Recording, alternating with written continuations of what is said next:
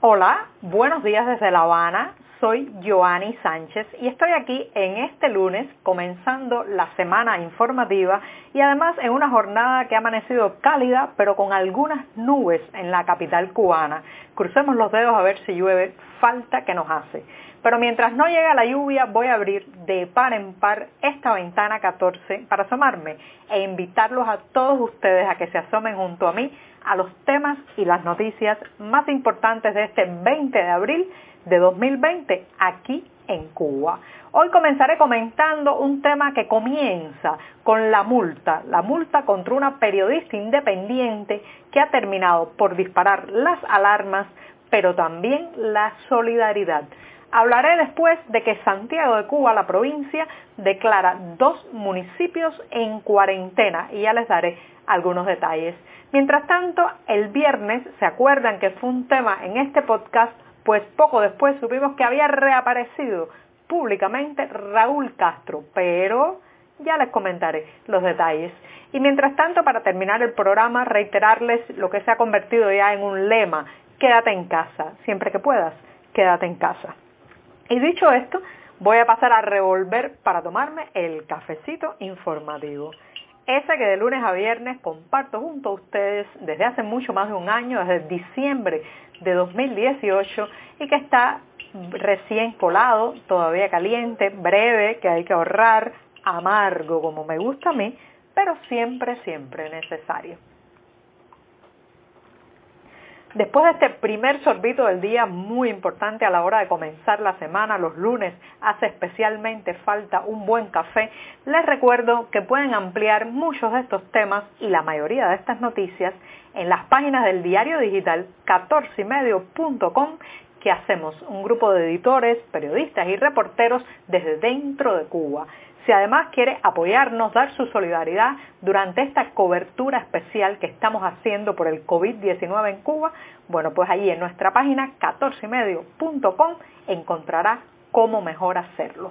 Y bien dicho esto, voy a pasar al primer tema que les contaba. Está relacionado con una multa contra una periodista independiente, pero trasciende, trasciende a la persona, trasciende el momento para convertirse en una reflexión sobre la prensa en estos momentos de emergencia que vivimos. Como algunos ya habrán leído en las redes sociales, la pasada semana la periodista independiente Mónica Baró, una... Eh, reportera vinculada a la revista independiente también El Estornudo, recibió una multa, fue multada con 3 mil pesos cubanos, sí, como escuchó, 3 mil pesos cubanos por difundir determinadas informaciones y opiniones en sus redes sociales, especialmente en su cuenta de Facebook. Esta reportera multada con 3 mil pesos cubanos se la acusó de difundir a través de las redes públicas de transmisión de datos información contraria al interés social, la moral,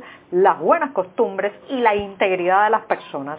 Eso que he comentado ahora mismo es el texto, eh, o sea, directo, claro, literalmente dicho, del tristemente célebre decreto ley 370 que es un intento de mordaza, un intento de regular lo que se publica en las redes sociales por parte del oficialismo cubano.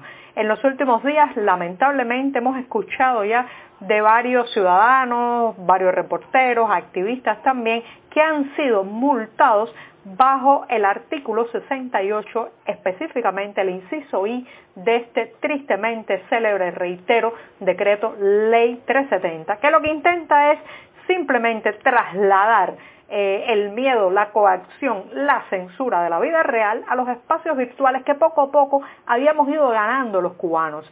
Recuerden que las nuevas tecnologías vinieron a ser un soplo de aire fresco en esta isla donde el monopolio estatal sobre la información, o más bien el monopolio partidista sobre la información, había pues campeado a sus anchas por décadas y las nuevas tecnologías, la aparición de redes sociales, logró que los cubanos fuéramos creando pequeñas grietas en ese muro de control.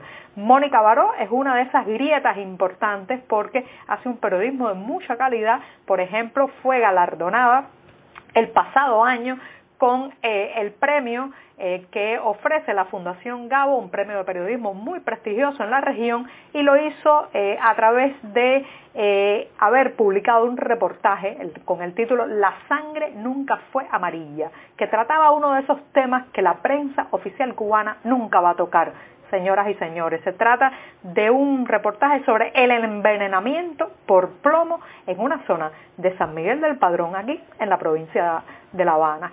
Entonces, eh, ahora, eh, eh, después de vigilancia, después de coacción, llamadas, el oficialismo da un paso más contra Mónica Baró y le ha puesto esta multa de 3 mil pesos. ¿Cuáles han sido las reacciones? Contundentemente solidarias. La propia Fundación Gabo, creada por el Nobel de Literatura Gabriel García Márquez y con sede en Cartagena de Indias, Colombia, ha pedido a las autoridades cubanas que retiren la multa cuanto antes y que le permitan ejercer libremente el periodismo. Hay además una declaración en las redes sociales, en la plataforma eh, Abas, que usted puede firmar si quiere, pidiendo justamente que se cancele el decreto ley 370 y se permita a los cubanos la libertad de expresión en el mundo virtual. A ver, a ver si después también la conseguimos en el mundo real. Lo cierto es que hoy el periódico oficialista Granma tiene un inquietante artículo, subrayo inquietante, eh, justamente sobre este tema de la prensa y dice así, lo voy a leer textualmente, porque esto eh, da mucho, mucho que pensar sobre los pasos que vendrán. Dicen que eh, han circulado por Messenger y WhatsApp varios audios de voces anónimas que de alguna manera cuestionan el accionar de las autoridades ante la crisis del coronavirus y dice que hay personas que son empleados de otras potencias que ponen en sus muros de Facebook o en los muros de Facebook de otros información para envenenar nuestra visión de la realidad. Aquí estoy literalmente. Y ahora dice la pregunta de Granma, ¿se debe tolerar en tiempos de pandemia sin interferencia alguna lo que se tolera habitualmente? ¿Qué está diciendo esta pregunta? Está abriendo el paso para castigos ejemplarizantes, para dar un mazazo a la prensa independiente y para cortar por lo sano al periodismo fuera del control gubernamental. Así que mucho cuidado, ojo, Aquí no solamente los enfermos son las víctimas del COVID-19, parece ser que la prensa independiente se apunta, se apunta como una de las víctimas principales de este momento que vivimos.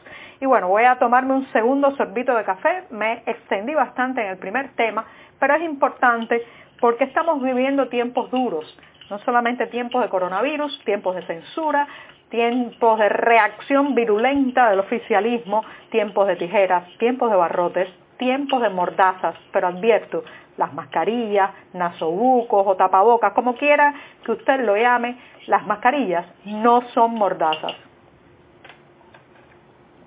Y después de este segundo buchito del día, me voy con otro tema que está relacionado con lo que está ocurriendo en la provincia Santiago de Cuba. Dos municipios de esa provincia, Oriental Provincia de Cuba, están en cuarentena desde este domingo y durante los próximos 14 días. O sea, la entrada y salida de estas localidades están limitadas. Solo podrán entrar y salir los residentes del lugar y también algún que otro personal imprescindible eh, que permitirá que funcionen los comercios, los servicios esenciales.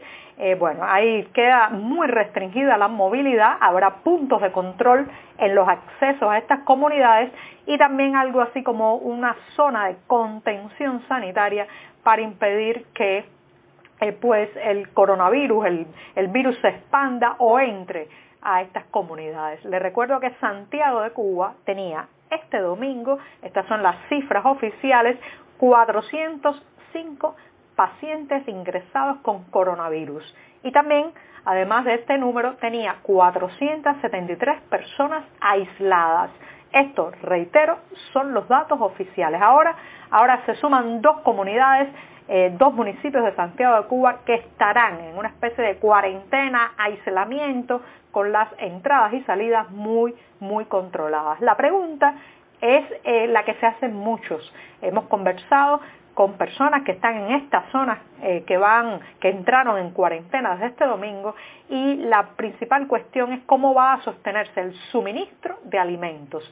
Recuerden que eso está golpeando muy duramente la cotidianidad cubana actual y muchas personas necesitan trasladarse a otros municipios, a otras barriadas para poder conseguir productos tan básicos y tan simples como puede ser un pedazo de pollo, un litro de aceite vegetal, algo de leche, harina, eh, salchichas, nada de lujo, señoras y señores, productos básicos, elementales, que hay que trasladarse para encontrarlos. Dicen las autoridades que van a mantener el suministro a estas comunidades que están en cuarentena, pero ya saben, la duda, la duda siempre queda porque estamos viviendo realidades que contradicen los titulares. Y hablando de titulares, el viernes, justo después que en este podcast Ventana 14 comentáramos de la larga ausencia de Raúl Castro, que no aparecía en imágenes en los medios oficiales desde febrero, desde finales de febrero, bueno, pues eh, justamente después de eso